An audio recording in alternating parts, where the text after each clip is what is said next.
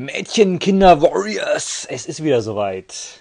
Ihr habt es wieder geschafft, beim Telespieleabend einzuschalten.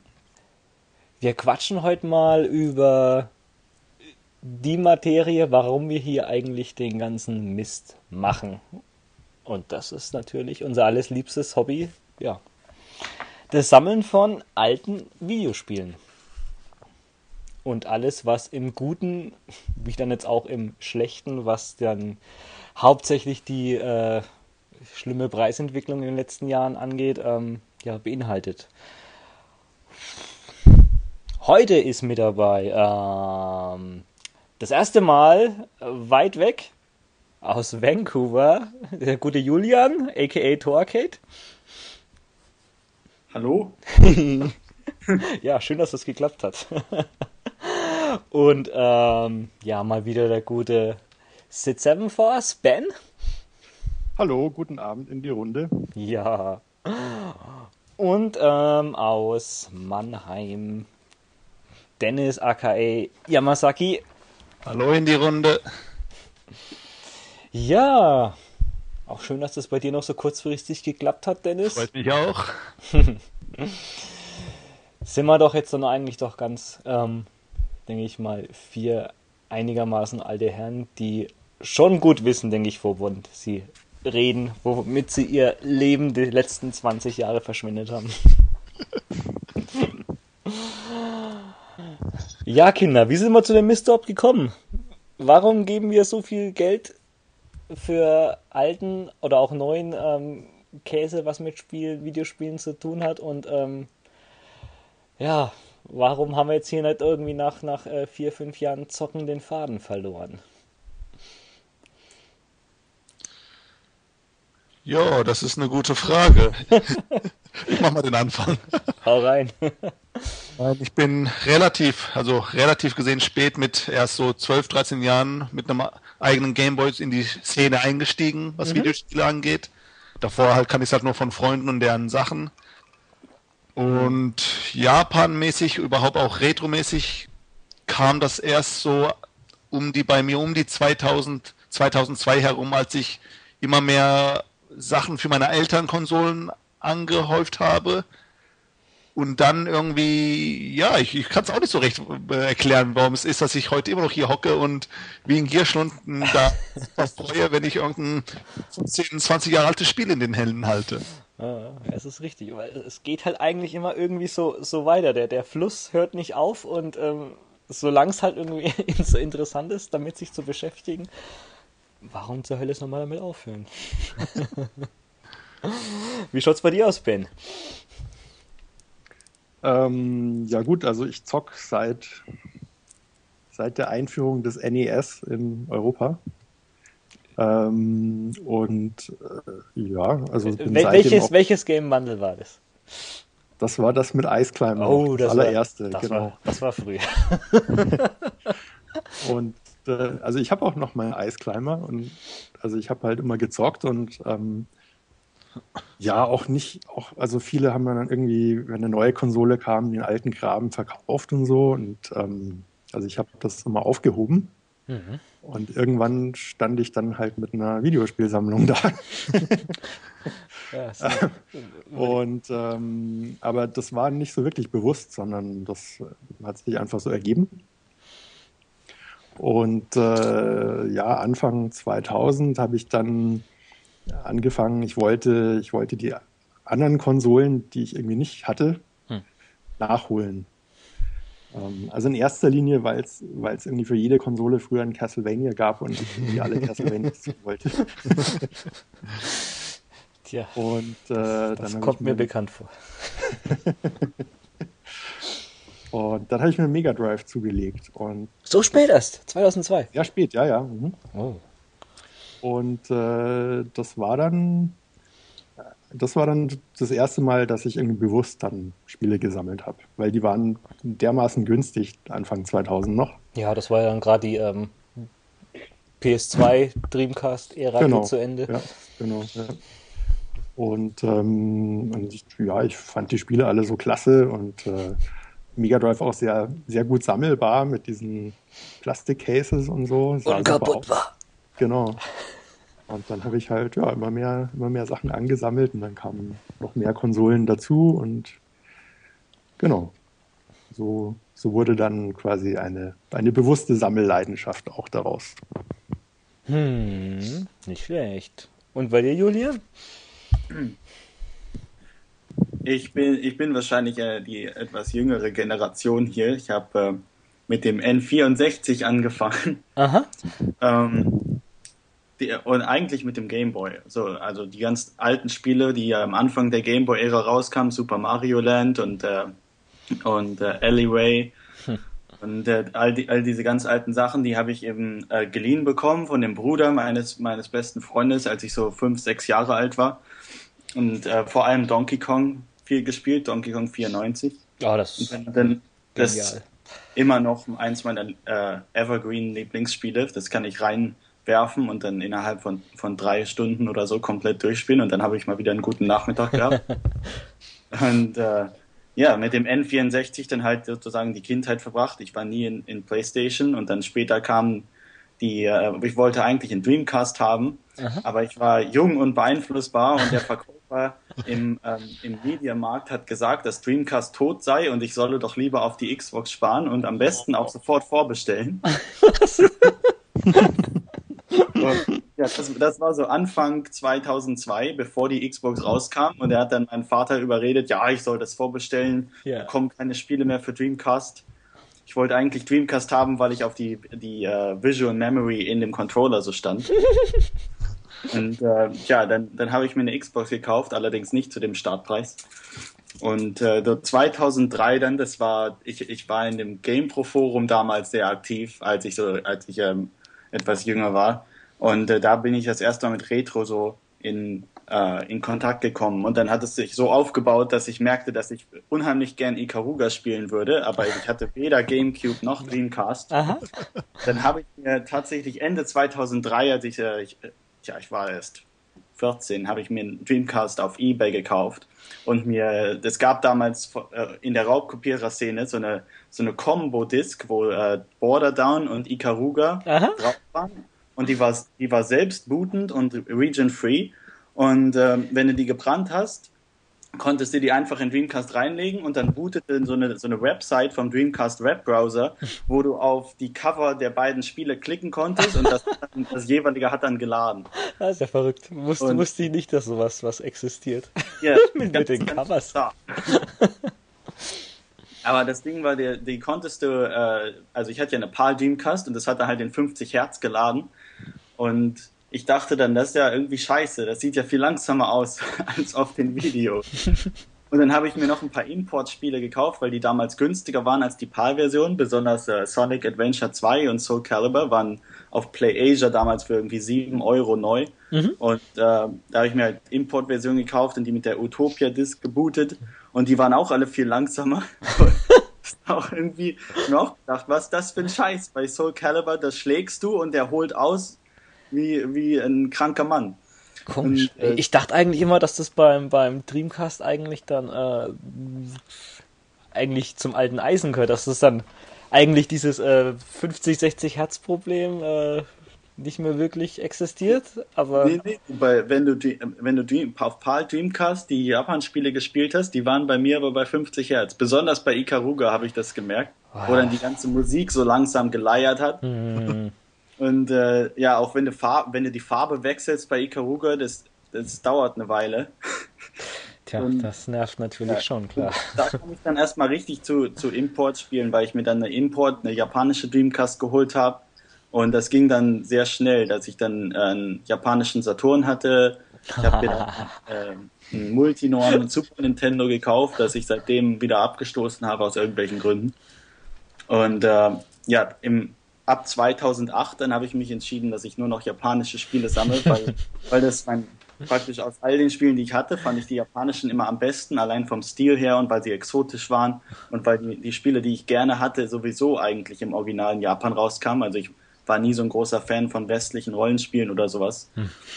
Und irgendwann habe ich dann halt gedacht, ich sammle nur noch die Sachen, die ich, die ich am liebsten mag, weil ich, äh, ja, ich habe ein begrenztes Budget und dann lieber auf das fokussieren, was ich mag. Seit 2008 ist dann Japan only.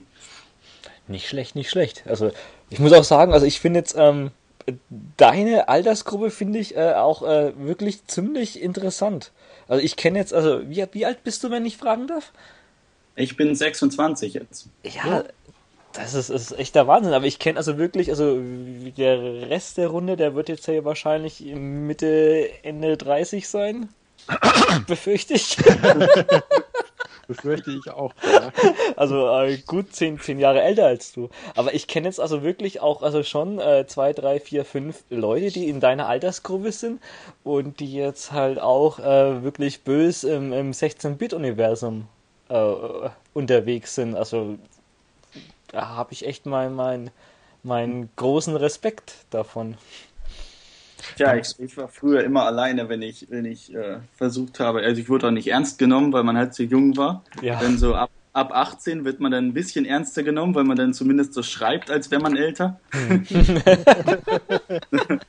Aber ja, es gibt, es gibt nicht viele in der Altersgruppe. Es gibt auch viele, die jetzt anfangen in der Altersgruppe, die sich so zu der, also der Anfängergeneration zählen, die so etwa gleich alt sind. Aber hm. ich glaube, die sind halt so hauptsächlich auf äh, was sie in ihrer Kindheit so mit Gameboy gehabt haben, also so die japanischen Arcade-Sachen. Ich, ich habe das ja alles neu dazu genommen, weil ich damit nicht aufgewachsen bin. Ja klar, also du hast quasi diesen, äh, diese ganze Nostalgie-Regenbogenbrille, die jetzt halt äh, viele haben, die jetzt halt mit ihrem äh, Ocarina of Time, Final Fantasy 7, bestes Spiel der Welt, wird sich nie ändern. Ähm, hatte das, das hast du gar nicht drauf. Und das ist eigentlich äh, für mich genauso, wie man eigentlich diese alten guten Spiele angehen sollte. Das nee, also erstaunlicher, also ich bin, also eine meiner Lieblingskonsolen ist das Famicom und ich glaube, da äh, erstaunlich, ich habe nie ein NES gehabt, bis ich irgendwie 15 war. Aha. Aber ich glaube, damit bin ich wirklich sehr nostalgisch verhaftet mit dem Famicom, wo wahrscheinlich aus dem Grund, weil ich als Kind viel Gameboy gespielt habe und für mich ist das Famicom praktisch wie ein Gameboy in Farbe.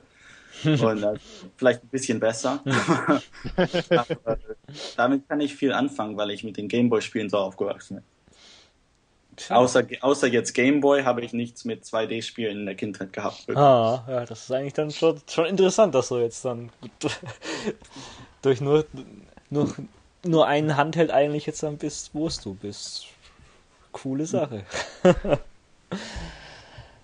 ja, wie war das bei mir? Ähm, also mir war das jetzt eigentlich jetzt auch gar nicht wirklich bewusst, dass ich jetzt halt eigentlich Spiele sammle. Ich glaube, ähm, das erste Mal, wo mir das so halbwegs bewusst worden ist, ähm, war das irgendwie so so fünfte, sechste Klasse Schule, wo ähm, dann langsam jeder von den Schulkameraden ein Super Nintendo gehabt hat.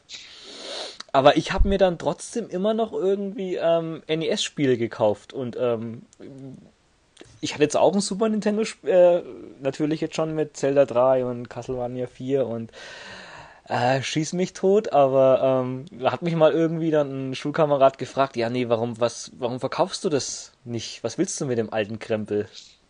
Und ich, nee, wieso, wieso soll ich das verkaufen? Das sind doch gute Spiele und da, da kommen immer noch, äh, immer noch neue Sachen raus und es macht mir Spaß. Also behalte ich das und da ist mir dann doch schon irgendwie so ein bisschen be bewusst geworden, hm, bist vielleicht doch nicht so wie der ganze Rest der Welt.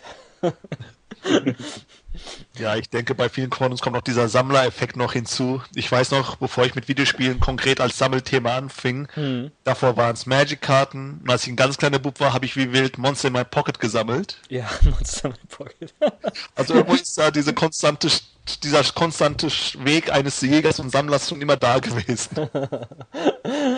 uh, ja, nee, aber ähm, ja, ist schon richtig. Also so ging es halt langsam los, aber dann so, so richtig ähm, bewusst ähm, wurde das dann eigentlich jetzt halt dann auch, wo ich dann halt mit ähm, äh, mit den äh, US-NTSC Squaresoft-Spielen jetzt halt wie ähm, Secret of Mana, Final Fantasy 2, Final Fantasy 3 irgendwie in ähm, Kontakt bekommen äh, bin, wo du jetzt halt dann auch dann so einen Adapter gebraucht hast, um das ähm, eigentlich jetzt dann ähm, spielen zu können und sowas. Da hat man jetzt zwar eigentlich jetzt auch immer noch, wie bei dir, Julian, das 50-Hertz-Problem gehabt. Hat aber damals einen auch noch nicht gestört, weil man hat es ja jetzt auch noch anders gekannt. War jetzt ja auch hier. Mario 50 Hertz, Castlevania 50 Hertz, war halt alles normal. Mhm. Bei mir hat sich das dann erst dann bloß jetzt irgendwie geändert, ähm, wo dann das ähm, Mario RPG rausgekommen ist, US. Und das ähm, lief äh, auf keinen Adapter. Überhaupt. Da hatte ich aber zum Glück eine, ähm, ja, äh, Schulfreundin kann man noch nicht sagen, aber ich wusste, dass es ein Mädchen gab in der anderen Klasse, die ein amerikanisches Super Nintendo hatte. Und weil wir irgendwie so zufällig immer auch so denselben Musikgeschmack haben, das war halt so die, die Black Metal Zeit in der Schule. Ich, ich wollte gerade sagen, du sagst jetzt bestimmt Blümchen oder so. Das war die Black Metal Silke, die war ja die schlimmste Scheiße gehört. ja, aber äh, ja, das, das war dann eigentlich jetzt auch. Also leider habe ich mit den, ihr den Kontakt dann irgendwann mal verloren, aber äh, ja, vor ihr habe ich dann mal das ähm, ihr US Super Nintendo ausgeliehen bekommen und dann ja, dann gab es dann eigentlich keinen Weg mehr irgendwie zurück, wusst du, dann hätte ich halt mal an die äh, echte Geschwindigkeit halt irgendwie ähm, gewohnt hast. Mario Kart mal normal spielen und sowas.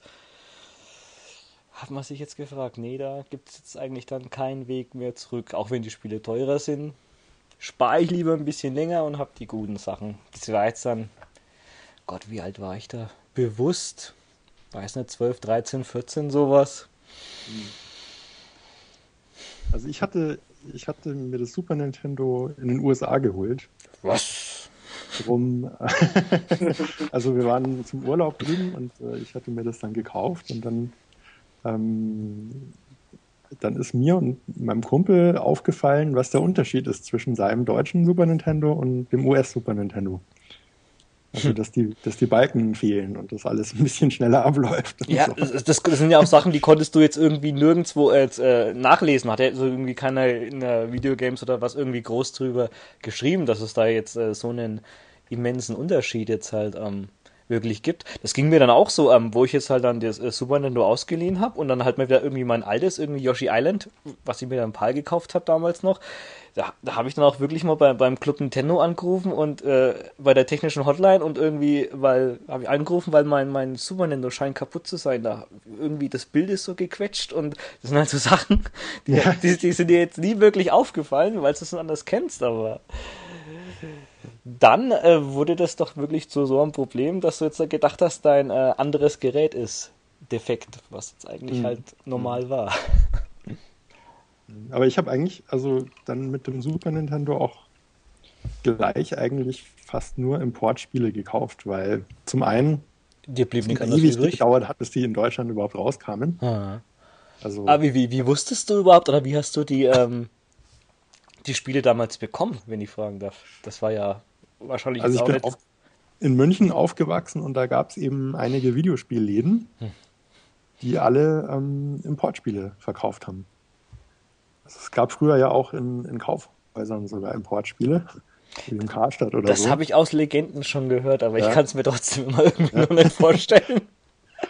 Und, ähm, waren die, waren die ne, nur mal so, weil ich das nie gesehen habe, waren die in irgendwelchen speziellen Ecken und haben die Verkäufer die dann die Leute auch eingeschärft, dass sie die nicht kaufen sollen, ohne zu wissen, was sie tun? Oder meine Importspiele im Karstadt, da kann ja so mancher Vater irgendwie Mist bauen für seinen Knirps. Also, also die haben schon erklärt, dass man, dass man einen Adapter braucht und ähm, dass das Spiel halt vielleicht auch irgendwie japanischen Text hat oder so. Hm. Ähm, also das wurde schon alles, alles mitgesagt, aber die waren jetzt nicht, also im Kaufhaus, da erinnere ich mich nicht mehr dran, aber in den, in den Läden, so in dem Ga Game Zone zum Beispiel in München oder der Highscore Games, werden sich einige Hörer sicher daran erinnern. ähm, ja, die, die standen da ganz normal rum. Also es waren sogar mehr Importspiele als irgendwie europäische Spiele. weil das war natürlich auch der, der heiße Scheiß, den jeder haben wollte, weil die Spiele kamen ja alle neu erschienen und ähm, ja, vielleicht auch da wollten die Leute sofort ran und nicht irgendwie erstmal zwei Jahre warten, bis, bis die PAL-Version kommt. Und die, äh, die Videospielmagazine haben ja auch die ganzen Spiele getestet, als sie in Japan oder in den USA erschienen sind. Ja, stimmt. Also da war ja keine Ahnung. Also ich erinnere mich auch noch so, wo jetzt halt, keine Ahnung, Parodius oder sowas dann gekommen ist, dann gab es auch einen Zwei-Seiten-Test in der Videogames oder in der Powerplay oder sowas. Da wusste man es halt auch, wenn es jetzt halt noch. Ich wusste damals nicht, wo ich das jetzt hätte kaufen sollen, wo ich jetzt da, glaube ich, in der dritten, vierten Klasse war. Aber ja, ich hätte schon gerne gehabt. Da wäre es halt gut gewesen, wenn man vier, fünf Jahre älter gewesen ist. Wobei mein erster Japan-Import, den habe ich nicht in Deutschland gekauft, sondern die Mutter von einem Kumpel von mir ist geschäftlich nach Japan gefahren. Aha. Und dann haben wir ihr äh, gleich gesagt, welche, welches Spiel sie jeweils für uns kaufen soll. ähm, und dann habe ich mir ähm, Super Ghouls Ghost, also Cho Makaimura, mitbringen lassen. Tja, das war, ja, glaube ich, ganz ja.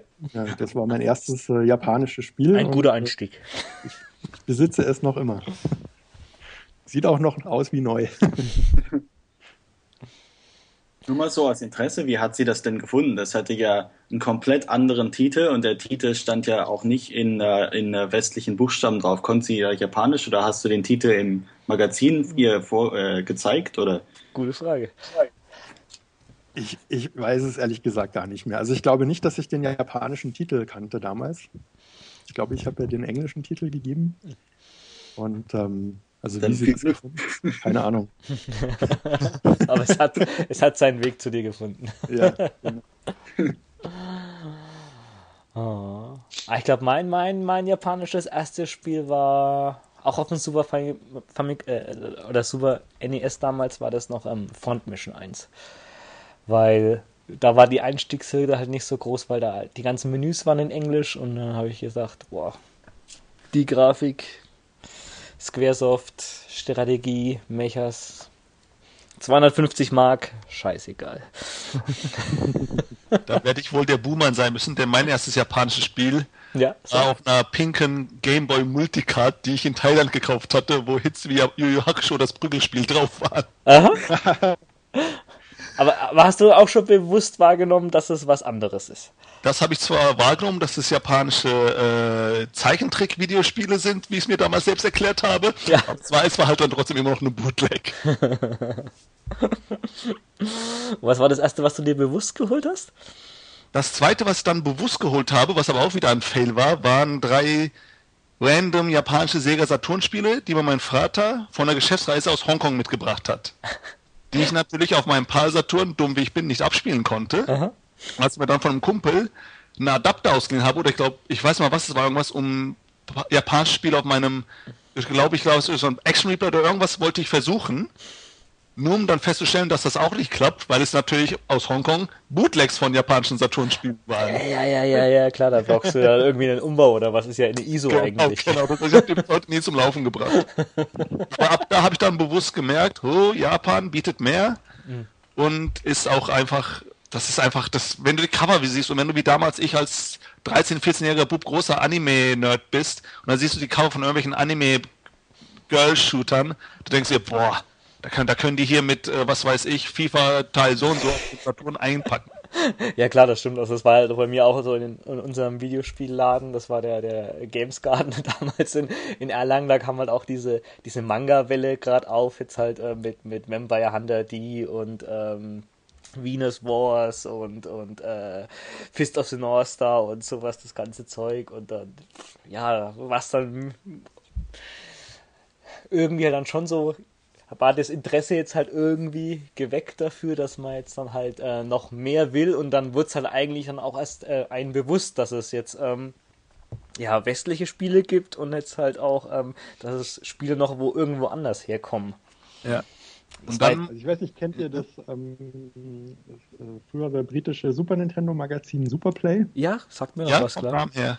Also die habe ich zu der Zeit gelesen und, ähm, und ja, also das war eine Zeitschrift nur über Super Nintendo Spiele und äh, nur News über Super Nintendo und Tests.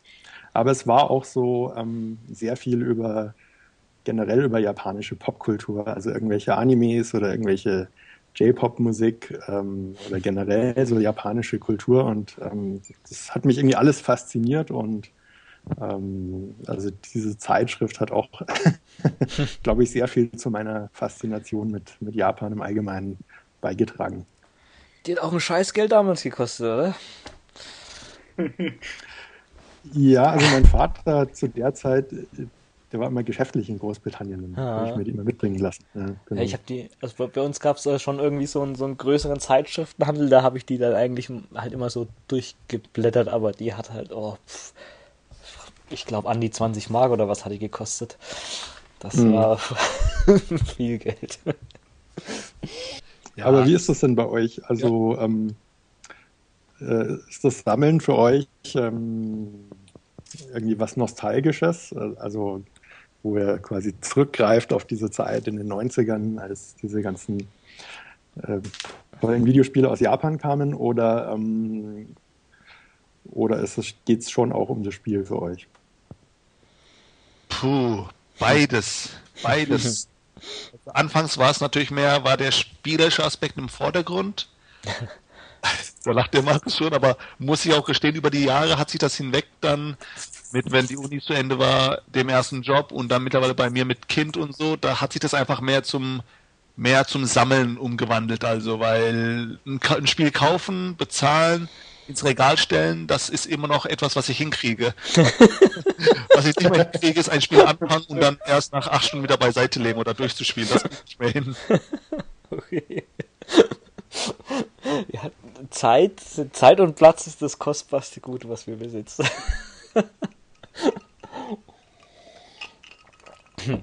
Wie sieht es bei dir, Julian, aus? Also bei dir fällt wahrscheinlich dieser Nostal äh, Nostalgiefaktor komplett raus, eigentlich, oder? Ja, ehrlich gesagt schon. Also wenn ich, wenn ich, ich spiele halt am liebsten schon Saturn oder Famicom und da auch Mega Drive PC Engine. Aber ähm, ich habe eigentlich keine nostalgische Bindung zu den Sachen, muss ich ganz ehrlich sagen. Also ich habe versucht, ich habe ich hab gewusst, dass Nostalgie ist für mich eine sehr wichtige Sache in anderen Aspekten, wenn ich eben jetzt vor allem, wenn es um Comics geht zum Beispiel oder um Filme. Hm. Äh, deswegen habe ich gewusst, für mich persönlich, ist Nostalgie sehr wichtig. Deswegen habe ich versucht, als ich anfing, ähm, viel Zusammenhang herzustellen mit meiner Umgebung. Also ich bin immer auf Treffen gegangen, ich habe versucht, immer Fotos zu machen, wenn ich anfing zu sammeln von meiner Sammlung, einfach um, um eine Erinnerung zu bewahren, damit ich später dann einen äh, stärkeren Bezug dazu habe. Und äh, ich, ich finde langsam die Nostalgie, die ich jetzt empfinde gegenüber den Spielen, die ist eigentlich nur so im Vergleich zu also bezieht sich auf was vor zehn Jahren ungefähr passiert ist. Äh, der Reiz für mich am Sammeln an sich ist, ich, ich war, glaube ich, schon immer äh, dem Sammeln sehr zugeneigt, auch bevor ich mit Videospielen anfing. Ich glaube, es ist einfach so, eine, so ein innerer Drang, Sachen zu organisieren und zu komplettieren. es, äh, weiß nicht, man, so, so ein bisschen so eine Zwangshandlung ist es sicherlich, weil ich gerne Sachen nach, nach Farbe, Alphabet, äh, Hersteller, Publisher, Entwickler, äh, Erscheinungsjahr sortiere. Das ist kein leichtes Unterfangen manchmal. Ja. Und äh, mich, mich befriedigt es sehr, wenn ich im Regal irgendetwas nach, nach irgendetwas sortiere und vor allem, wenn es Sachen sind, mit denen ich einen persönlichen Bezug habe. Also wenn ich, wenn ich die Spiele im Regal sehe, dann weiß ich von jedem Spiel im, im Grunde, von wann ich das gekauft habe, wo ich es gekauft habe, ob es jetzt online war von einer bestimmten hm. Person oder hm. in einem Laden. Und äh, für mich ist das, ich vergleiche, ich kann mich immer sehr gut mit äh, Dagobert Duck idealisieren, weil er hat auch diesen, diesen Schatzraum, wo er gerne drin hm. sitzt und äh, das ist für ihn wichtiger als sein Geld eigentlich. Ja, laut, den, ja. laut den manchen Comics, dass er immer an bestimmte Trophäen guckt und dann sich an das Abenteuer erinnert dahinter. Und für, für mich ist es ähnlich, dass für mich der Reiz des Sammeln wirklich ist, dass ich bestimmte Trophäen habe und ich mich äh, daran erinnere, was drumherum passiert ist. Und das, das Spielerlebnis oder eben zum Beispiel bei Windjammers.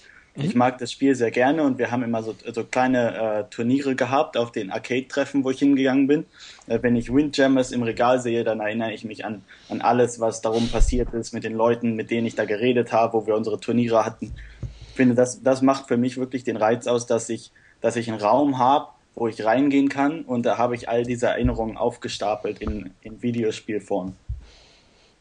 Das klingt vielleicht etwas, etwas großspurig, aber. nee, äh, nee, gar nicht. Gar nicht, weil das, das ist eigentlich genau, weil der, der, der, der Weg ist das Ziel und an, an den Weg ähm, ist eigentlich das auch, ähm, wenn du jetzt halt wirklich mal jetzt halt an Spiel, ob das jetzt rar oder selten oder halt schwer zu bekommen ist, wenn du jetzt es dir dann halt doch irgendwie netzen hat, irgendwie, keine Ahnung, auf Ebay Sofortkauf irgendwie die dann geholt hast, sondern halt halt wirklich dann monatelang nachgejagt hast in Foren oder jetzt selber in äh, Japan oder irgendwie sowas und dann hast du es bekommen.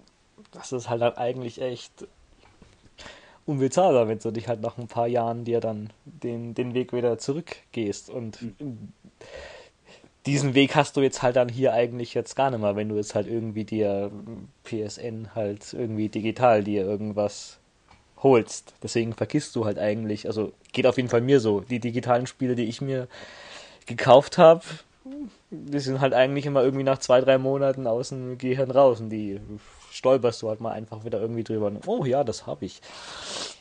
Das ist wie mit den Edo-Dojinshis. Wenn man sich vor Ort im Toranoara einen kauft und liest, das ist wie anderes, wie wenn du einen dir runterlässt aus einem Pack mit 100 Stück ja. und die dann auf deiner Platte vergammeln. Hast du wohl recht. Für mehr Erotik auf Papier. das wird in Japan nicht so schnell aussterben, keine Sorge.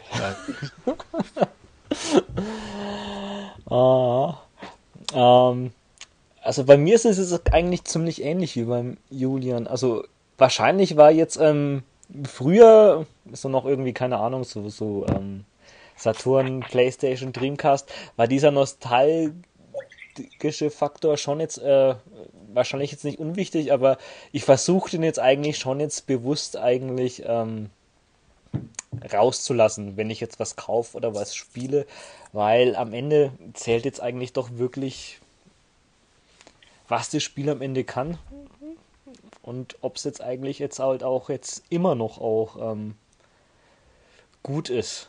Und ich weiß nicht, wenn ich jetzt halt, ich habe jetzt ja auch äh, bewusst erst das Famicom sammeln zum Beispiel, obwohl jetzt äh, das, das NES mein erstes System war, eigentlich auch so bewusst erst so vor drei Jahren angefangen.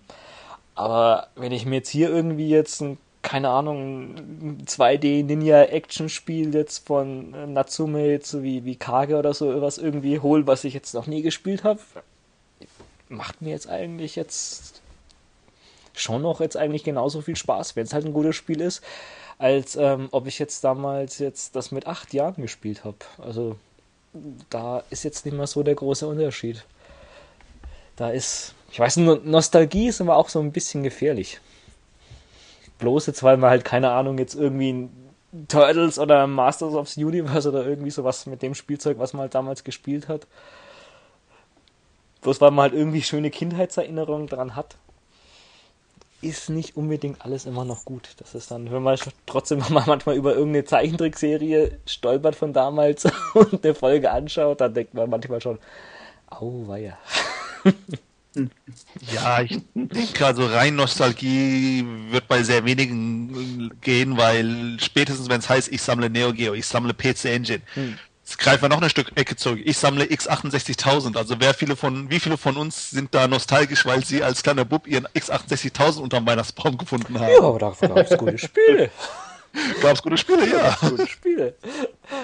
Äh. Ja, ich denke mal, solange die Leute, die sich da, die da in, das, in die Szene oder ins Hobby einsteigen, ihren Spaß haben und sagen können, wirklich, ich mache das, weil ich danach am Ende des Tages mir meine Sammlung oder meine Spiele ansehe und lächle dabei, hm. denke, dann ist das da eigentlich da ist eigentlich jeder willkommen. Ja, nee, klar, auf jeden Fall.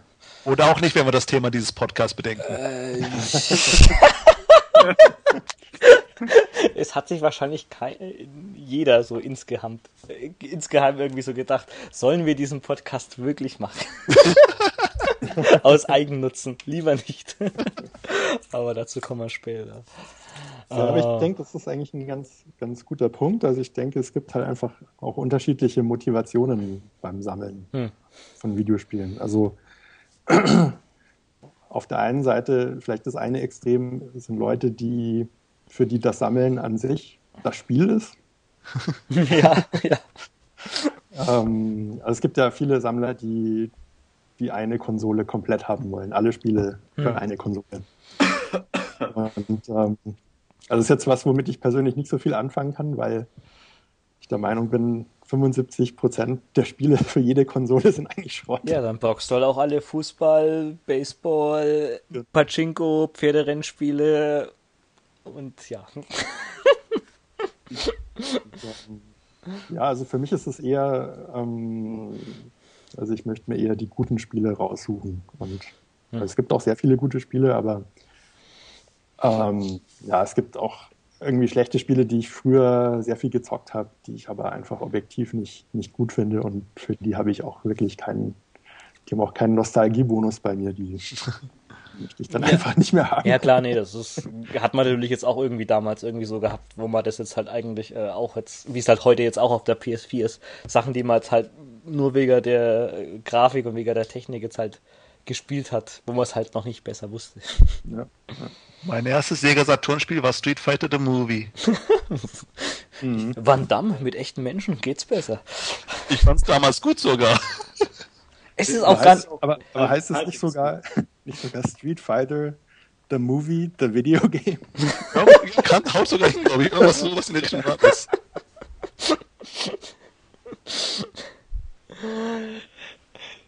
Ja, zumindest kann man über sowas schmunzeln. Das ist ja immer noch auch irgendwie so, so, so ähm, Trash, der so halb gut ist. Hat auch irgendwie seine Daseinsberechtigung und ja. Finde, wenn man, wenn man ein Spiel raus, wenn man irgendwie mit Freunden zusammen ist und ein Spiel aus dem Regal holen kann und dann hat man irgendwie eine, eine gute halbe Stunde, wo man sich nur drüber lustig machen kann, dann hat sich das Spiel schon gelohnt. Es darf halt nur nicht irgendwie 200 Euro kosten. Ja, das ist ein ganz, ganz guter Punkt auf jeden Fall. Wenn es ist halt irgendwie so, wirklich so, äh, ähm, ah, wie heißt dieses eine schlimme Saturn-Spiel, was jetzt auch, Death Crimson zum Beispiel, das ist äh, eigentlich auch schon äh, ziemlich teuer eigentlich, so 5.000, 6.000 Yen, aber ja, ja. Das, das war schon so teuer. Das war ist eine erstaunliche komische Sache, dass das Spiel hat so einen Ruf in Japan, dass es selten ist. Legendär und die Leute schlecht. Geben richtig Geld dafür aus. Ich habe das äh, durch Zufall in einem Bundle bekommen für, für irgendwie 5 Euro oder was. Mhm. Und äh, ich habe noch nie so einen schlechten Lightgun-Shooter gespielt. Also ich weiß nicht, ob ihr schon Videos gesehen habt oder es gespielt habt. Aber zum Beispiel, wenn man, also es gibt zum einen nur, es gibt ja dieses Fadenkreuz und wenn man dann die Leute abschießt, dann fallen die nicht um oder, oder es passiert irgendwas. Dann ist mehr so eine Art Blitzeffekt oder so ein Raucheffekt, der über die Leute rübergelegt wird und dann verschwinden sie nach einer Sekunde.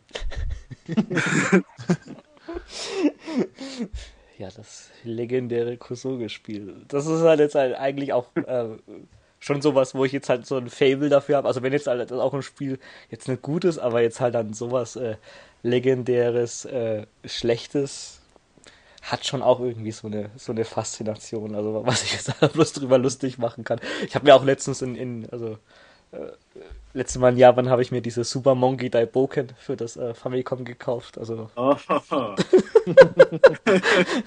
denkst dir 1800 Yen, ach egal, da hast du das schlechteste Spiel am System. ja. Gibt es auch diese, diese frühen äh, Sunsoft-Spiele für Famicom, sind auch ganz übel. Die waren alle Gibt's schlimm. Äh, Iki, Iki, das auf die alte Legende anspielt, auf die, äh, äh, was weiß ich, da Zit wird sich auskennen. Ich habe das nur kurz gehabt. Da ähm, muss man praktisch sich durch diese Bildschirme durchkämpfen.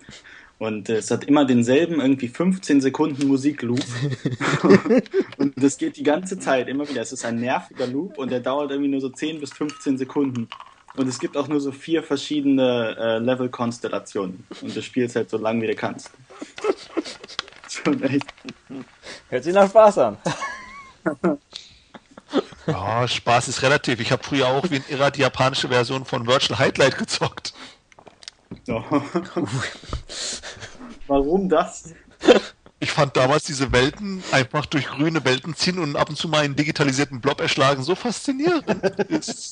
Aber ich muss auch gestehen, ich lasse manchmal äh, Songs, die zwei Minuten lang sind, im Loop acht Stunden am Stück auf der Arbeit laufen, auf dem Headset insofern. Sei dir das vergeben.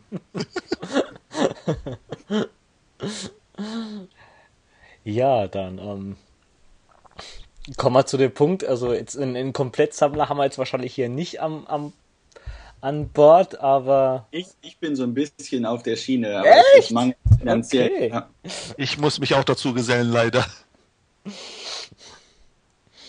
Ja, das finde ich interessant. Also äh, der, der, ähm, äh, leider war ursprünglich noch also unser einer Blogkollege, der, der Tak Matsumoto 2, ähm, wollte eigentlich jetzt halt heute auch noch mitmachen, konnte jetzt aber leider nicht. Und also mit dem war ich jetzt ja auch äh, jetzt schon zweimal in Japan und also das ist schon sehr interessant halt äh, mit so jemand dann ähm, mal durch die ganzen Retro-Läden zu, zu, ziehen, der dann alle 3DO-Spiele Japans neu haben will. Das ist schon immer.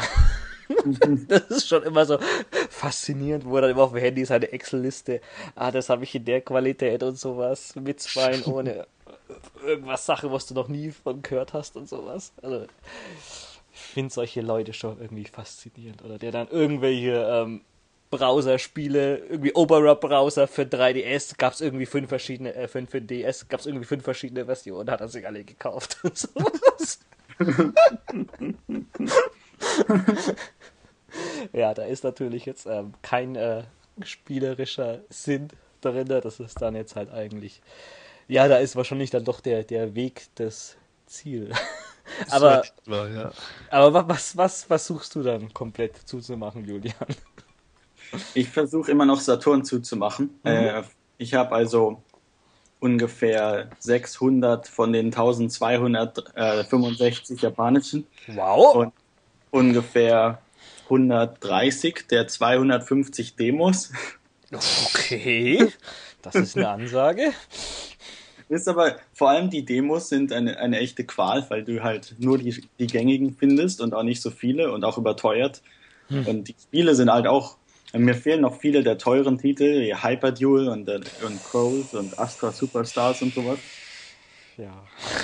Das, das wird noch, aber mir, fehl, mir fehlen auch noch einige der Trashigen. Also ich habe schon den, den Großteil der guten Sachen. Ich habe versucht, mit den guten anzufangen. Hm. Bei Saturn ist halt die, die Konsole, die mich wirklich in das japanische Rein japanische Sammlungsgebiet eingeführt hat und äh, ich finde es auch eine der faszinierendsten Konsolen, das zu sammeln, weil das, man kann es komplett sammeln. Es sind nur 1200, es sind nicht wie PlayStation irgendwie 3500 oder was.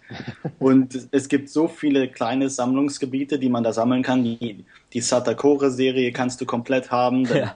Irgendwie die, die Koei Premium Packs sind irgendwie acht Stück, die sehr schön aussehen und alle gleich groß sind, wie so eine eigene Reihe. Hm. Äh, ich glaube, da, da fasziniert mich doch dann die Möglichkeit, dass du so viele kleine Subsammlungen komplett haben kannst und äh, dass es auch sehr schön aussieht einfach, wenn man sie komplett hat. Also da kommen wir dann auch später wohl noch zu den Spine Cards, die ja äh, eine große Rolle in unserem Leben spielen. Ich fürchte ja. Das heißt, du wirst später oder früher auch dann das eine teure, sündhaft teure was war es gewesen, dieses Haussimulationsspiel für den Saturn dir holen müssen? Eiffel Home, glaube ich. Eiffel Home. Ja, das, das wird auch noch da ich habe schon das Dili Soba Deluxe habe ich ja schon gekauft. Das war schon der, der größte Schlag in die Magengrube. Aber was hast du gelohnt? Ha? Was hast du dafür gelöhnt? So 450 Euro rum. Oh. Aber ich muss sagen, das Spiel ist eigentlich auch gut. Also wenn es, also es macht Spaß. Da ist Spaßfaktor drin, Abwechslung. Und es ist eben von Cave. Du hast dann auch noch den Cave-Faktor da drin. und es ist ein einzigartiges Spiel, das du nirgendwo anders auf keiner anderen Konsole in der Art bekommst. Ne? Es ist also so eine, so eine Art Road Rash und äh, so eine Mischung zwischen Road Rash und Outrun. Ja. Ja, also lohnt sich an sich, wenn es eben 20 Euro kosten würde.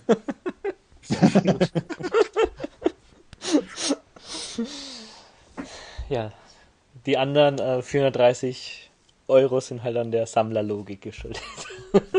Ja. Tja, nicht schlecht. Ähm, ja, also ich habe jetzt eigentlich noch nie irgendwie, also wie gesagt, also Saturn ist jetzt eigentlich jetzt auch schon, also bei meinen Lieblingskonsolen ganz, ganz weit vorne. Und auch so, so PC Engine irgendwie, das sind so, so die Sachen, da kann man sich das vielleicht noch irgendwie, wenn man wirklich zu viel Geld hat, übrig hat, zu überlegen. Aber bei mir ist es dann eigentlich ähm, so schon, dass ich ähm, jetzt dann ähm, mehr mich irgendwie so auf ähm, Entwickler und auch ähm, jetzt halt Serien versucht zu spezialisieren, dann jetzt halt, ähm, jetzt aber dann quer über alle Systeme. Das sind ja, jetzt halt dann. Ja, ja. Also keine Ahnung. Ich habe jetzt alle auch zum Beispiel jetzt irgendwie jetzt mit Famicom will ich halt alle Nintendo-Spiele zum Beispiel haben. Ob das jetzt, jetzt irgendwie ein Go oder ein Baseball oder ein Shogi-Spiel ist, ist egal. Aber, aber möchtest du auch die silbernen Neuauflagen der Nintendo? Oh, na, na, na, mir reicht die Erstauflage. Ja, die. da ist halt wieder irgendwie die Frage, da muss man dann einen konsequenten Schnitt machen. Die scheiß silbernen Neuauflagen, ja. ah. Entschuldigung. Kein Problem. Bei mir ist ja eher mehr so eine Mini-Komplettsammlung. Und zwar die PCFX habe ich vor, voll zu machen. Mhm. Aber auch nur wegen der gegebenen Situation, dass ich zu einem gegebenen Zeitpunkt bereits die ganzen, die teuersten Titel hatte. Ja. Und den ganzen Rest dann irgendwann in einem Bulk eingekauft habe. und dann gesehen habe, huch, es sind ja nur noch zwölf Spiele bis zur Komplettsammlung. Ja. habe ich gesagt, ach komm, dann gönnst du dir dann mal den Spaß und tust das mal voll machen, was ich aber auch seit zwei Jahren immer noch vor mir herschiebe.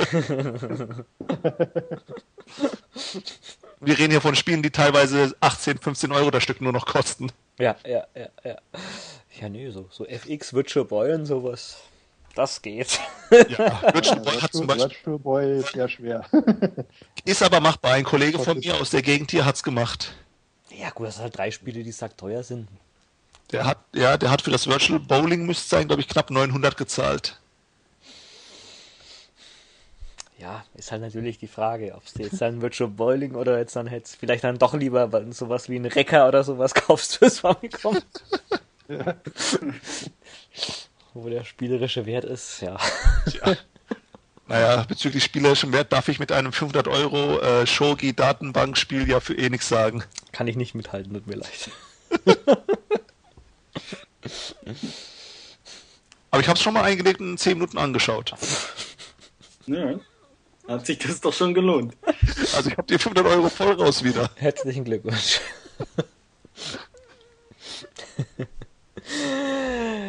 Oh, ja, nee, aber bei mir ist es dann doch eher so, erstmal lieber alle, alle Akumachos, Castlevania, Contras und ähm,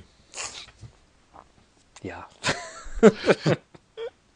die schönen 2D-Action-Spiele und Rollenspiele und sowas und man findet ja immer noch auch noch irgendwie sowas was Neues, wo man so ein bisschen angefangen hat, irgendwie so gerade muss ich glaube ich irgendwie so meinen, dass ich da irgendwie jetzt gerade irgendwie so alles alles die ganzen Compile äh, Puyos und äh, Monogataris irgendwie so alle haben muss, findet man dann immer noch irgendwie so was Neues. Das stimmt. Die dann auch leider ziemlich teuer sind inzwischen. ich wollte mal stellenweise als Themenbereich Magical Drop voll machen, hm. aber hab's glaube ich zwischendrin irgendwann wieder aufgegeben, weil ich einfach keine Lust mehr hatte und ich muss auch gestehen, ich kann noch so viel Geld um mich herumschmeißen, ich komme nicht an Magical Drop 2 ran fürs Neo Geo. Es gibt Titel, da kann man auch, da kann man mit Schein um sich herum wedeln. Wenn die Spiele nicht da sind auf dem Markt, dann steht man trotzdem dumm da. Ja, wenn es halt einfach mal zwei, drei Jahre warten muss, bis eins auftaucht. Ja. Und dann bist du halt immer nicht wirklich der äh, Einzelne, der ja. drauf geiert. Leider. Leider. Was ist für uns das wirklich Ausschlaggebende? Warum sammeln wir denn Mist? Was sind die ausschlaggebenden Punkte?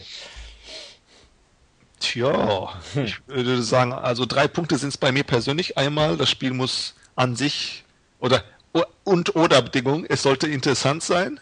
Ja. Es sollte irgendwie also vom Sammlerischen her interessant sein, was sagen, was hat ein stranges Cover? Ist es in aller Munde oder ist es gerade, ist es so eins von diesen Hidden Gems? Mhm. Oder es sollte natürlich spielerisch was bieten. Oder, und ich muss hier gestehen, hier schäme ich mich inzwischen für, es muss einen gewissen Premiumpreis oder Wert haben. Premiumpreis. Hat was von den Scheiß, die sich dann einen goldenen Ferrari kaufen, nicht weil er schön ist, sondern weil er 300.000 Euro mehr kostet. Hm. Schäme ich mich aber auch teilweise für, gestehe ich. Das sollte nicht der Sinn und Zweck des Sammelns sein.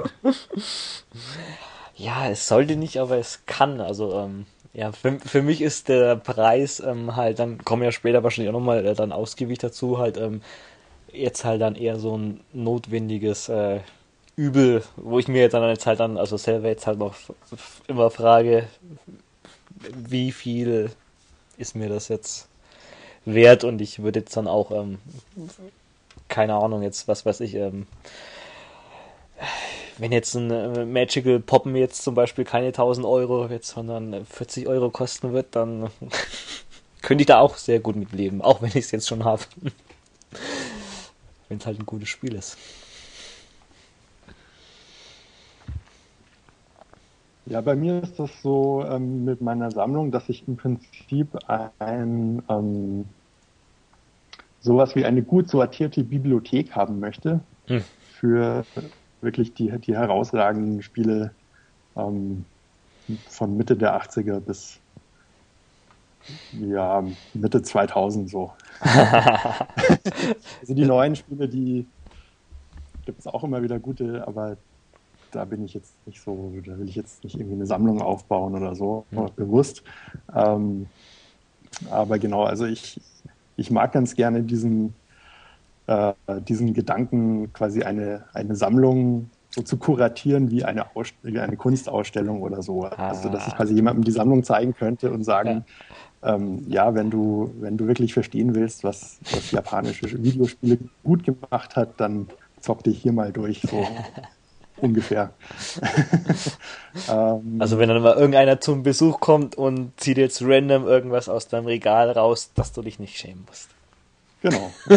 also ich habe zwar, hab zwar auch einige Cusot-Spiele, ähm, aber es hält sich in Grenzen. Also das, ich denke mal schon zu 98 Prozent wirklich Qualität. Hm. Ähm, und äh, an sich, also der, der Wert eines Spiels, ich freue mich natürlich, wenn ich irgendein Spiel günstig gekauft habe und das dann ein Sammlerstück wird. Ja. Aber an sich ist das, spielt das für mich keine Rolle. Also ob das ein Spiel 500 Euro wert ist oder 5 Euro, hm. solange das Spiel gut ist, ähm, mag ich dieses Spiel genauso. Ähm, genau. Das Einzige, was mir, was mir schon wichtig ist, ist der physische Zustand des Spiels. Also da bin ich sehr, ähm, da stelle ich sehr hohe Ansprüche an die Spiele.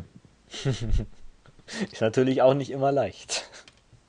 Vor allem, wenn das man das Spiel jetzt halt ja. noch nicht hat und es ein bisschen rarer ist. Also wenn man jetzt dann quasi auf die Spinecard zielt, kann das ein bisschen länger dauern. Ja, ja, also genau. Also es muss immer sehr, sehr guter Zustand sein und komplett mit allem, was irgendwie beigepackt wurde. Auch Registrierkarte und sowas. Oder? Genau, ja. Oh. da bin ich etwas lockerer. Ich bin zwar auch Mint-Fetischist. Also Registrierkarte, ja, ähm, ist jetzt nicht so.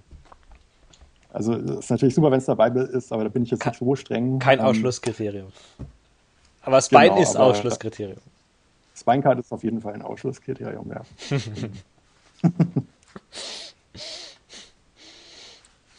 Ja, Spinecard ist für mich als PC-Engine-Sammler natürlich auch irgendwo ein Muss. Aber ich muss auch gestehen, ich habe auch schon zum Beispiel PCFX zum Beispiel Sachen wie Chipcharm Kick für 3000 Yen eingesagt, wo es daneben dann für 12.000 mit Spinecard stand, wo ich auch gesagt habe, äh, nee, irgendwo hört es auch auf. Ne? Ja, das ist halt die Frage, die man sich halt äh, stellen muss. ja. Sagen wir bei so einem gravierenden Unterschied, wenn ich dann, sagen wir, ich habe einen Castlevania oder, oder sagen wir, ich habe einen Renny Blaster oder Sapphire. Hm. Das sind so High, so High-Level-Titel, die, ich meine, wenn ich die rein spielen wollte, dann würde ich mir einfach die CD, könnte ich mir auch brennen oder könnte mir einfach die PS Vita-Fassung holen, aber hm. wenn es irgendwo auch die Sammlerherz höher schlagen soll, dann muss das schon mit und komplett sein bei solchen High-Level-Sachen. Ja, aber das ist halt auch wirklich halt so das, das Problem halt. Also wenn du jetzt wirklich bei den hochpreisigeren Sachen bist und ähm, da fehlt jetzt halt, also sollte man vielleicht mal erklären, was eine Spinecard ist? Das wäre ganz gut vielleicht bei. Das sind so. Ja, das sind also in Japan, wobei es auch ähm, PAL Spinecards gibt, aber da komme ich gleich dazu. Ja, ähm, stimmt, also bei Mega CD, ja. Genau. Also in Japan wurden ähm, alle ja, CDs oder CD-ROMs, die in Jewel Cases verkauft wurden, also in diesen klassischen CD-Cases, ähm, bevor sie eingeschweißt wurden, wurde äh, um den linken Rand äh, nochmal so ein kleine, kleines Stück Pappe rumgewickelt, äh, auf dem irgendwie der Preis und äh, Barcode und sowas drauf gedruckt ist.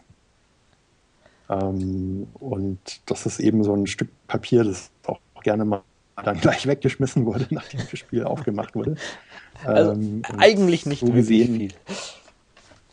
Genau. Aber eben für Sammler dann, hat man immer dieses ungute Gefühl, wenn es nicht dabei ist, dass, dass halt doch irgendwas fehlt. Hm. Ähm, genau, und kurioserweise hatten, genau, Spiele für den Mega-CD hatten in Europa auch Spine-Cards. Warum auch und, immer. Äh, und sind sogar noch, noch schwieriger zu bekommen als japanische Spiele mit Spinecards. Ja klar, weil ist ja natürlich, wenn das jetzt hier in Japan war es jetzt ja eigentlich jetzt halt, also normal gab es ja mit allem seit Anbeginn der Zeit quasi die Spinecards, mhm. aber wenn es jetzt halt dann mal jetzt halt äh, in, einer, in einem anderen Land jetzt halt mal irgendwie so bloß aufploppt, dann ja, haut der unwissende Paul Hans das natürlich einfach mal in Müll, wie die Rechnung, die er nicht mehr braucht. Oder zerschnipselt sie, weil er schöne Kärtchen draus macht, wie ich am Anfang.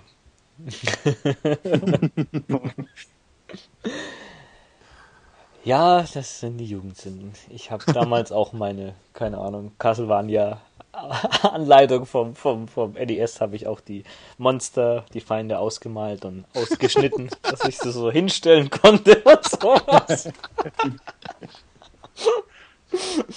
Ja, zum Glück war es nur Pal, da ist nichts kaputt. Da, gab's, da gibt es irgendwo auf der Welt gibt's jetzt Leute, die als Kind mal oder als Jugendlicher Neo Geo Anleitungen bemalt haben. Die hatten aber reiche Eltern. Die haben ein neues gekauft. Ja. Komm, Bub, hast es kaputt gemacht. Das ist natürlich schon interessant, dass also, also den Wert eines Retro-Spiels, zwei Drittel des Werts sind der Papierkram. Ja. Also ein Drittel ist die Verpackung, ein Drittel die Anleitung und ein Drittel das Modul oder die CD. Ja. Das hängt aber auch damit zusammen, dass heutzutage Spiele eben Sammlungsobjekte geworden sind, wo die Leute das dann sammeln wollen und dann wollen sie eben, dann als Sammler achtet man in, in der Mehrheit, denke ich mal, auf den Zustand. Ich glaube, vor 10, 15 Jahren haben viele Leute eben auch wirklich nur die Spiele von damals spielen wollen und nachholen wollen. Heutzutage sind äh, viele Leute einfach Erwachsene, die dich das in das Regal stellen wollen und dann wollen sie eben, dass es schön aussieht und, und äh, so aussieht wie damals. Ich denke mal, dann der Zustand ist deutlich äh, wichtiger geworden über die Jahre. Nee, das auf jeden Fall. Und äh, der Zustand von äh, guten Spielen ist natürlich jetzt dann halt auch immer immer weniger geworden. Also halt, dass du jetzt halt die Module in dem in dem Zustand kriegst. Also kommen wir natürlich jetzt auch noch später drauf, aber wenn du jetzt halt von einem kompletten Spiel jetzt, jetzt auch jetzt, äh, sagen wir jetzt mal, in Schulcase äh, mit Anleitung, CDs ohne Kratzer und sowas zu einem Spiel halt hast, das jetzt halt komplett mit Spine-Registrierkarte ist, das kann halt auch das Doppelte einfach kosten. Da kommst du von 200 ganz schon auf 400 Euro umgerechnet. Das, auch wenn es bloß ein bisschen Papier ist. Aber ich finde es auch, wenn es nur Papier ist, bei, es kommt doch auf das Spiel an oder vielmehr auf die Plattform. In, bei PlayStation zum Beispiel kann ja die Spinecard auch Teil des Cover Artworks sein. Und ich finde, dann sieht das auch viel besser aus und es ist viel befriedigender, sich das mit Spinecard zu kaufen. Zum Beispiel bei, ich glaube, Adventure of Little Ralph. Oh. Das, ja, oder, oder Pepsi Man oder äh, ja, gibt es ja endlos viele Beispiele ah, dafür. Pepsi Man ist die Spinecard dann setzt sich das Cover Artwork in die Spinecard fort und ähm, man hat praktisch die, das, die komplette Vorderseite des CD-Cases ist dann das Cover Artwork nur mit so einem PlayStation-Logo oben links. Und wenn man halt keine Spinecard hat, hast du die Typ der hässliche CD-Ding mit dem schwarzen Balken links. Also das persönlich nicht. Ich schaue, wenn ich das mir im Regal anschauen würde, ich würde permanent nur dran denken, mir fehlt was. ja, das ist, das ist äh, klar. Das ist dann halt, wenn du, wenn du jetzt halt so äh, äh, jetzt halt so hart zum Beispiel unterwegs bist, ähm, das ist ja dann dich, äh, bescheißt dich ja dann halt irgendwie selber, weil du halt deinem äh, Kriterium nicht äh, gerecht wirst und das ist halt eigentlich das Schlimmste, wenn du halt die ganze Zeit drüber nachdenkst, dass du jetzt was besser hättest machen können. Verfolgt dich das eigentlich mhm. wie ein Fluch. Ja, aber selbst, also selbst wenn man dann Spiele gekauft hat, die im guten Zustand ist, muss man ja auch ständig aufpassen, dass sie auch in diesem Zustand bleiben. Ja. also ähm, ich glaube, jeder, der in Japan ähm, Spiele kaufen war in irgendwelchen Läden, hm. hat schon mal Cover gesehen, die extrem ausgeblichen sind, Sunfield. weil, weil die jahrelang in irgendeiner Vitrine unter einer Halogenlampe ja, ja. gelagert wurden. Ähm, das, Faszinierende, das Faszinierende ist ja, dass die Shops teilweise dann die Preise auch nicht mal senken für die Dinger. Ja, ja. Ich, heute, ich, ich habe gemerkt, dass letztes Jahr, als ich da war, da äh, viele Läden äh, merken inzwischen den, die Ausbleichung als Schaden an auf der, auf der Zustandsbeschreibung.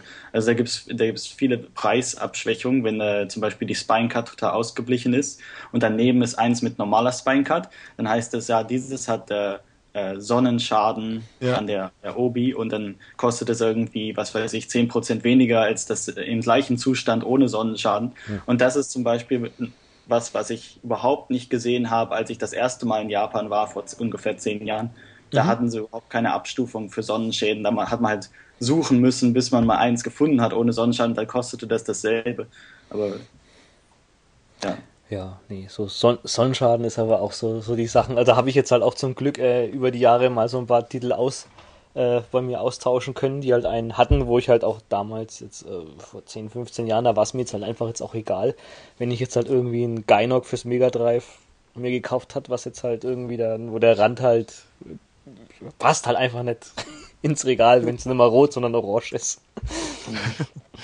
Also es gibt auch so ein, paar, so ein paar Spiele, die irgendeine seltsame Tinte im Druck verwendet. Ja, das ist immer dieses Rot, oder? Immer, also äh, gerade so Kiki Kai Kai. Kiki Kai Kai habe ich auch in, in Orange leider. Die orangene Edition.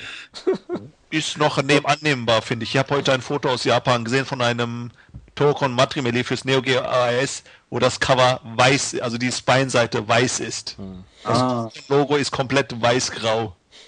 Krass, was da passiert ist. Das, das, das, ich finde auch Mega Drive-Spiele ganz schlimm. Das äh, findest du pausenlos, diese, diese rosa, hellblaue genau. Mega Schriftzug auf der Seite.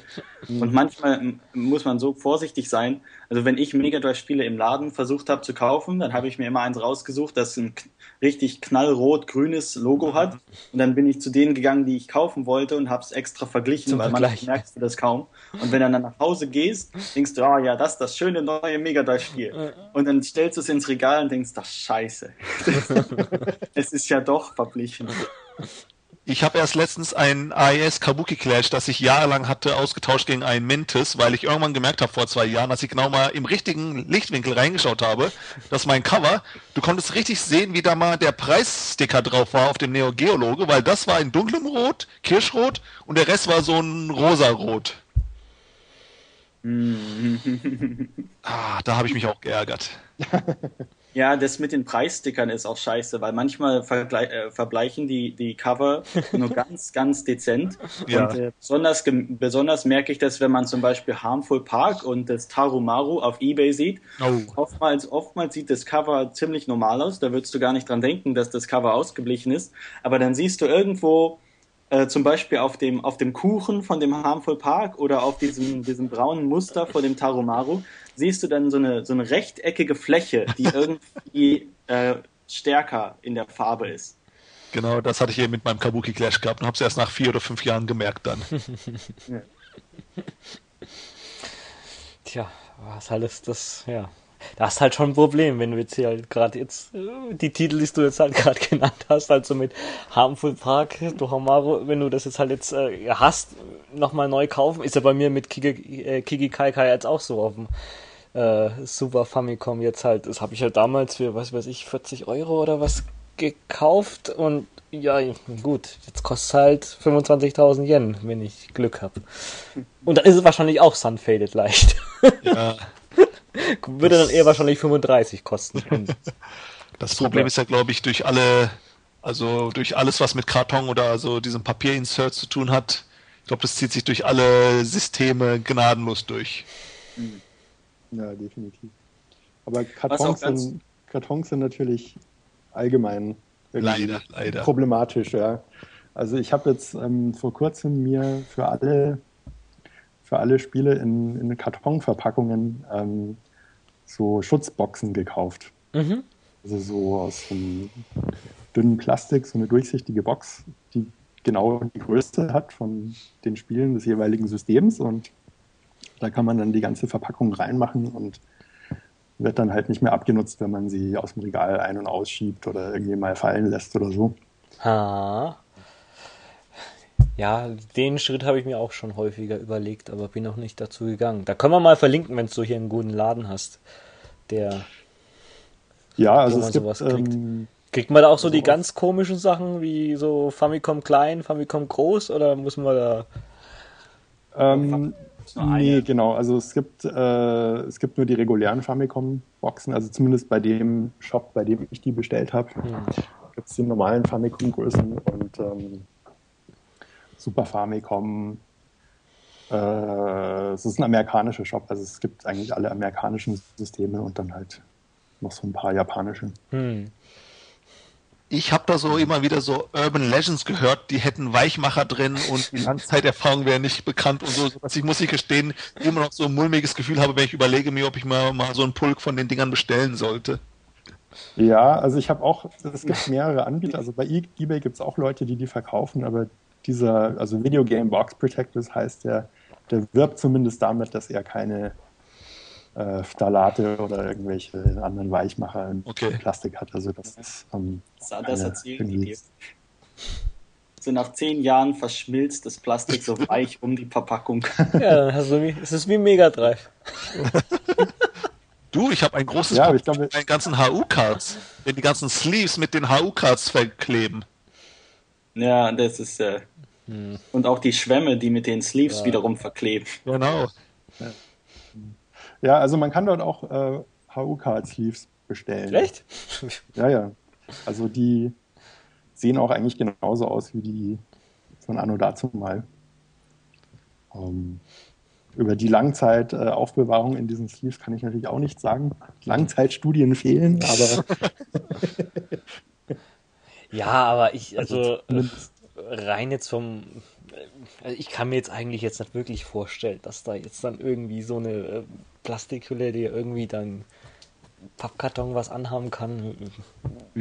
Ohne jetzt wirklich was drüber zu wissen, aber es wäre schon irgendwie seltsam.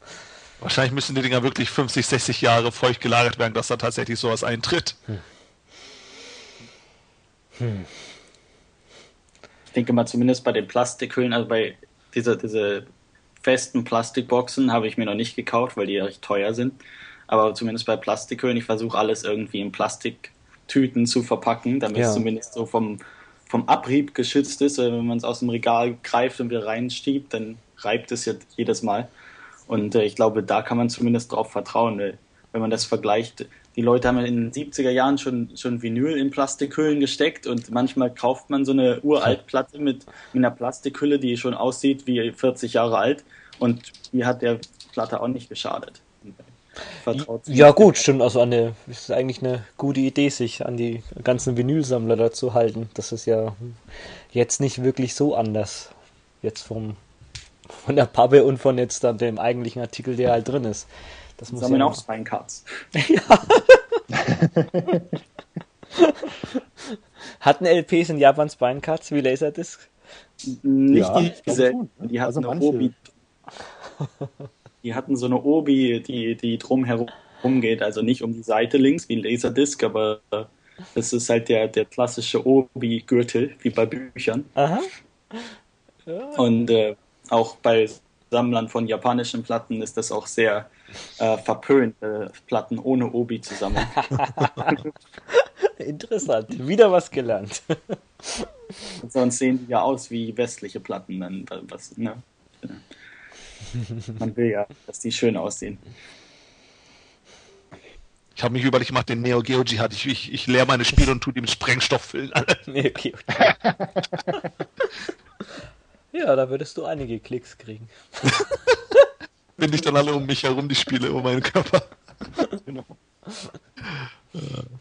Da habe ich letztens, glaube ich, irgendwo so einen Artikel gelesen von einem Saudi-Araber, der irgendwie die reichste, die größte Super Nintendo oder Nintendo-Sammlung hat oder sowas. Mhm. Auch geistert. Ja, wenn Geld kann Ist das der, der dieses, dieses 2 Meter Triforce aus Holz da reingestellt hat? ja, ja, ich glaube, der war es gewesen. Dieser Polizist oder sowas war das, glaube ich, ja, ja. Hab ich auch, das war aber mal irgendwie so ein Artikel, dass ja. er irgendwie, er ist irgendwie Polizist oder was in Dubai? Genau, genau, Dubai war es. Ja, der, der, hatte dieses riesige Triforce da drin. da dachte ich mir auch, das ist, das ist der Schandfleck der Wohnung. Ja, Zelda-Sammler sind immer. Das ist immer schlimm. Erstmal gruselig. Ich, ich mag ja auch ja. Zelda, aber eigentlich immer erstmal immer, wenn jemand mit Dreifuß-T-Shirt. Hm, Vorsicht. das Problem mit Zelda ist, also ich mag natürlich auch die Zelda-Spiele, aber die ganze Merchandise das, und die Limited Editions und was weiß ich, das, das sieht alles irgendwie nicht besonders stilvoll aus. Nee. Nee. Zelda ist nicht Gold, Zelda-Modul ist grün.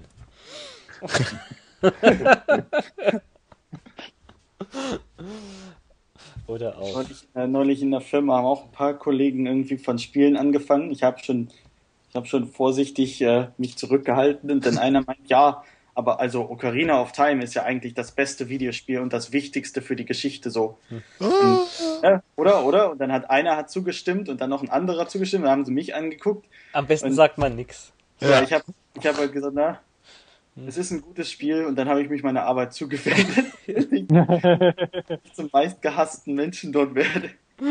Ja, nee, da brauchst doch, also mit, mit also normalos in Anführungszeichen halt immer so das, das äh, Diskutieren anzufangen, das bringt ja auch nichts. Das ist halt dann äh, bloß Nostalgie halt. Einfach, weil sie halt einfach damals noch so viel Zeit hatten, das halt äh, äh, zu Tode zu spielen, alles zu holen und sowas und die Zeit haben sie jetzt einfach, einfach nicht mehr. Und dann kommt immer einer, der meint, hey, wusstest du, dass Super Mario Bros. 2 eigentlich ein ganz anderes Spiel in Japan war, das Doki Doki Panik hieß?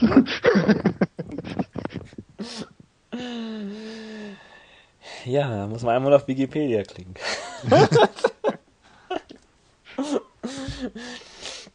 ja, stimmt, aber da sind wir jetzt ja eigentlich dann auch ähm, äh, ja bei der Entwicklung halt eigentlich ähm, von dem ja, von unserer Leidenschaft, von unserem Hobby, ähm, wie es jetzt halt durch ähm, Blogs und äh, YouTube und jetzt halt auch äh, größere Internetportale jetzt halt ähm, ja nicht mehr halt so freakig ist, wie es halt einfach eigentlich halt mal war halt. Irgendwie so, so Zelda sammeln ist halt jetzt halt eigentlich irgendwie so wie Star Wars Fan sein. Es ist halt. Äh, es also, ist, es ist normal, es ist nix. Ja. Also wenn, wenn, wenn die New York Times einen Artikel über Retro Gaming rausbringt, dann weißt du, dass sie Kacke am Dampfen ist. ja. Ja, wenn ich das schon sehe, YouTube-Stars, die ihre Sammlungen präsentieren. Oh Gott. Da kommt mir schon alles hoch und ich würde am liebsten meine Eingeweide präsentieren.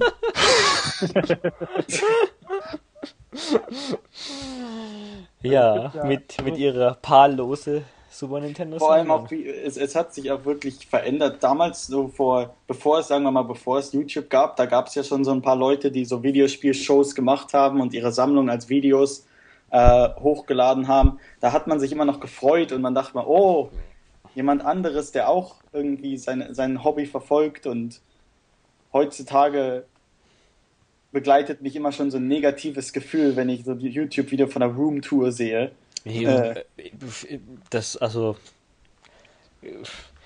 Roomtour und sowas, also da kann ich mir, glaube ich, gar nicht mehr irgendwie jetzt. Groß, kann ich auch nicht mehr sehen. Ja, ja. Vor allem, die kannst du teilweise auch je nach System x-beliebig austauschen mittlerweile, die Videos. Hier ist meine Zelda-Vitrine. Hier ist mein limitiertes Wii-Zelda-Fernbedienungs-Box-Set. Obwohl, obwohl ein, ein, doch ein gutes Video fällt mir ein in letzter Zeit von dem Deutschen. Das hat mir der Dings, der Jo Hesse hat mir das ähm, letztes gezeigt. Mit der diesem, Landwirt? Mit, ja, ja, der Landwirt mit seinem Dachboden von irgendwie so, so ein Ostfriese. das war aber schon gut. Also, weil halt der wahrscheinlich jetzt halt der, der sich jetzt halt selber dann auch blöd hinstellt und dann da die, die, die äh, YouTube-Kommentare zu lesen halt, äh, wo er dann irgendwie meint, ja, das ist das alte Zeug, ich brauch's nicht mehr, wenn ihr da irgendwas haben wollt, schreibt's in die Kommentare und, und die Leute glauben da das halt einfach. Also das, äh, das, äh, da musste ich lachen. das war schon lustig, wie der da stand mit seinen fetten Schmatschtretern da. Ja, mit Gummistiefeln und Arbeitshose und, und der Dachboden sah ja wirklich echt schlimm aus und dann packt er da die AES-Sammlung jenseits von Gut und Böse aus. Das war lustig. Das, ja, aber gut, sowas ist halt die absolute Ausnahme, weil die. Äh, ich glaube, ich glaub, ein Unterschied zu vor zehn Jahren oder so, ist das quasi der, der Begriff Gamer ist jetzt eine, eine Identität geworden. Mhm. Also, also früher waren halt Leute, die Videospiele mochten und gesammelt haben, halt einfach Leute, die Videospiele mochten und gesammelt haben. Und ja. jetzt ist es quasi, ja, ich bin Gamer und deshalb muss ich das machen und ja, es ist einfach ein Massen das ist jetzt quasi so. Massenphänomen. Es ist halt, jeder hat halt irgendwie jetzt eine, eine Playstation oder eine Xbox daheim und spielt nach dem Feierabend halt sein Call of Duty. Call of Duty oder GTA oder keine Ahnung. Es ist halt, äh, ja, früher war es halt einfach Kinderkram, wo halt ähm, dann die Leute immer dann äh, dich schräg angeschaut haben, dass du das machst. Ja. Das machen sie jetzt heute wieder, wenn ich sage, ich spiele eigentlich kein Call of Duty und kein GTA. Spielst du Mario oder was? Kinderscheiße. Nee, aber ich glaube, also nicht, also nicht nur in dem Sinne, dass Videospiele halt absoluter Mainstream sind, hm. kultureller Mainstream, sondern auch, dass quasi das, das Videospieler sein ist jetzt ähm, ja, das ist halt das wie wenn das ist eine, eine, eine Art Berufung so. Ja. Das ist ein Statement. Inzwischen ist es ein soziales Statement geworden. Genau. Du sagst, ich bin, ich bin, ich bin ein soziales Gefühl, äh, soziale Kategorie Gamer. Hm. Genau, ja, genau. Deshalb gibt es auch mal, diesen ganzen ja. Aber dadurch, Quatsch mit es, irgendwie ja, Gamergate und so, weil jetzt alle irgendwie ja. irgendeine, irgendeine Feminismusdebatte oder so und jeder Ach, denkt, Gott, der muss sich da jetzt angesprochen fühlen, weil er ist ja Gamer. Gamergate war schon. Ähm,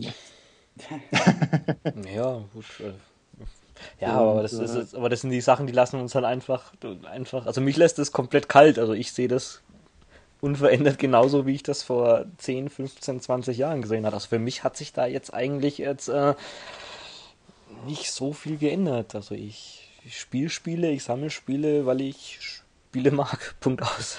Ja, ja genau. so sollte es auch sein eigentlich. Aber ich weiß nicht, also auf YouTube gibt es jetzt irgendwie schon länger so eine sehr, sehr professionell gemachte Reality-Show im Prinzip. Die, mhm. Ich weiß nicht, ob ihr die kennt, die heißt Game Chasers. Ah. Und das sind. Ähm, so Flohmarktjäger oder sowas? So, ja, genau, das sind so, so zwei, drei irgendwie so Rednecks aus den USA. Ah, ja, ja. Habe ich mal irgendwie zweieinhalb Minuten nach, angeschaut. So, eine, so Roadtrips machen nach Oklahoma oder Kentucky oder so, um da irgend so einen alten Videospielladen auszurauben. Im Prinzip. Und, ist das die ähm, Show, auch das äh, NES, das irgendwie 10.000 Dollar wert sein sollte, gefunden haben, weil es eine Nummer 1 hatte? Nee, nee, das war, das war Porn Kings oder sowas. Das war, wo es um diese Porn-Shops ging, glaube ich. Das war, glaube ah. ich, was anderes. Ah, ja. Genau, aber dann, dann, also es ist halt wie so eine Reality-Show und sie gehen irgendwie in den Laden und dann, oh, da steht irgendwie ein seltenes Spiel und dann Schnitt, Schnitt, Schnitt und jetzt verhandeln wir irgendwie über den Preis und so. Also, dass quasi über jedes Spiel, das sie entdecken, dann gleich so eine Spannung irgendwie aufgebaut wird. Also, und ähm, wenn es was anderes wäre, könnte es auch auf D-Max laufen. ja, genau, ja. total. Ja. und ähm, ja, ich glaube, also diese quasi Aufmerksamkeit für das Thema Videospiel sammeln hat halt jetzt auch das Sammeln an sich irgendwie verändert. Hm, nee, das stimmt auf jeden Fall. Hat das trägt natürlich jetzt auch der ganzen Preisentwicklung da, aber ja, wie gesagt, also dass, dass man jetzt halt das Format jetzt halt jetzt als für mich oder wahrscheinlich für euch auch jetzt interessant verpackt, ist halt echt unglaublich schwer. Also das Einzige, mhm. was ich jetzt eigentlich so auf, auf, auf bei diesem YouTube-Zeug auch jetzt auch gerne schaue, ist halt also die, die Leute, die das jetzt halt äh, historisch angehen. Wie zum Beispiel dieser Jeremy Parrish, der da jetzt so irgendwie so eine Sendung Gameboy World, der halt also chronologisch jede, ähm, jedes Gameboy-Spiel vorstellt und halt auch wirklich das mhm. äh, richtig äh, hinarbeitet, wer die Entwickler waren und noch eine kleine Hintergrundgeschichte und sowas. Und dann kriege ich jetzt auch Lust dazu. Ich kenne jetzt viel, aber noch nicht alles. Und wenn jetzt dann auch irgendwie jetzt dann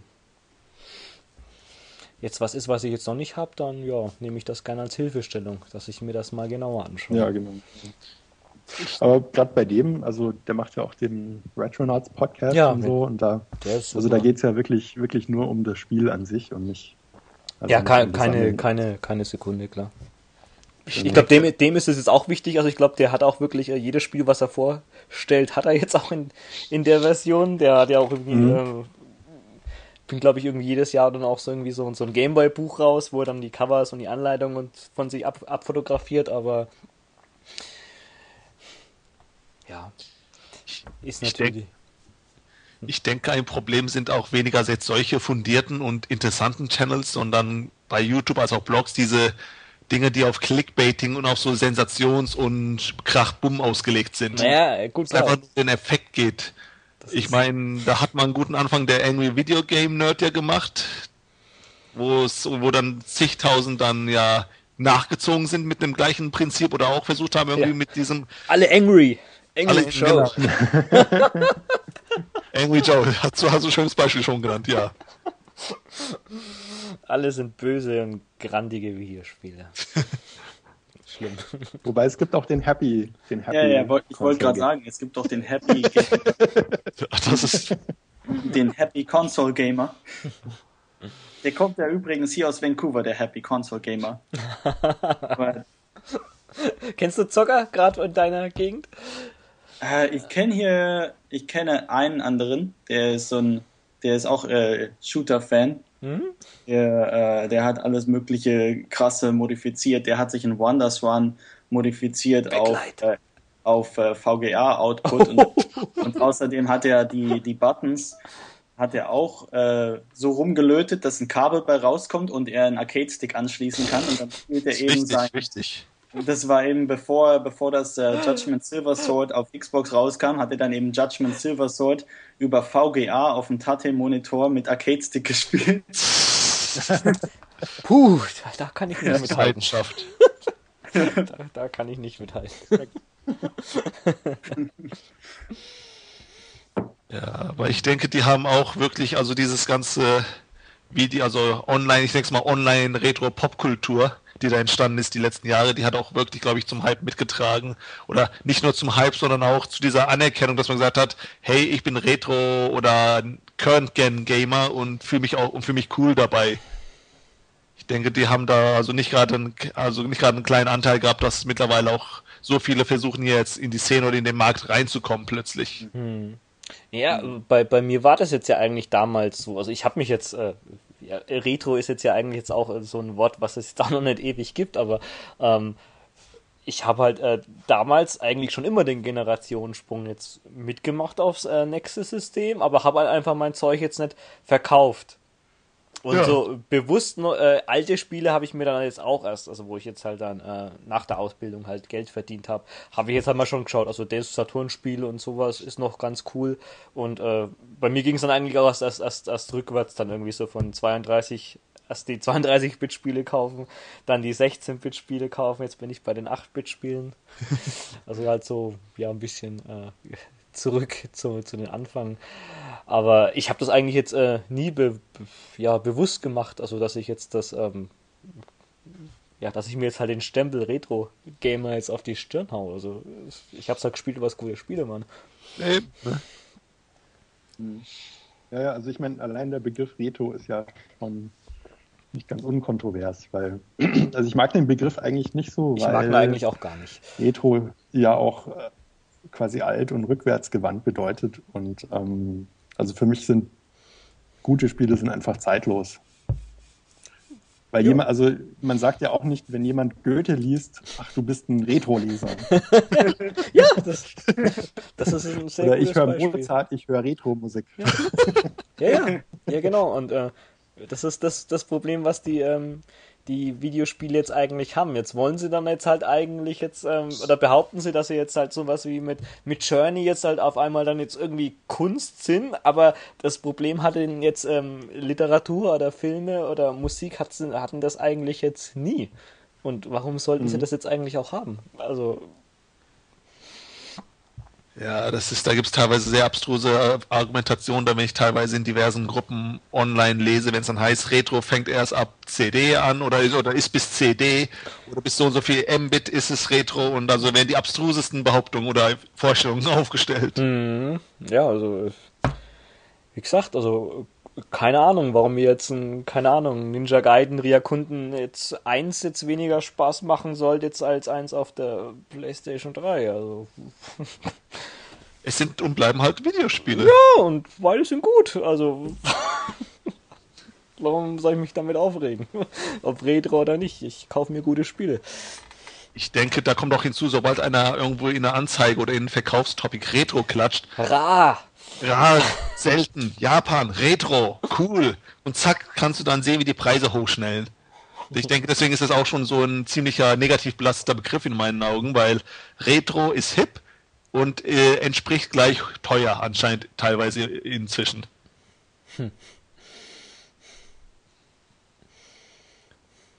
Das ist, das ist also vor allem bei diver wenn man online, ich bin da in irgendeiner Börse drin mit tausend Mitgliedern im Internet. Ja. Und da siehst du teilweise dann abstruseste Vorstellungen, wenn er sagt, ich habe hier mein NES von Arno dazu mal ausgepackt aus dem Keller. Äh, wo es dann heißt, äh, hier, das ist Retro, ich möchte dafür gerne 200 Euro haben. ja, das sind dann mal die Leute, die dann irgendwas mal gehört haben und dann, ja. Ja, ähm, ja wo waren wir hier bei YouTube? Das. Ah, ja. das nächste Thema ist eigentlich auch ganz interessant.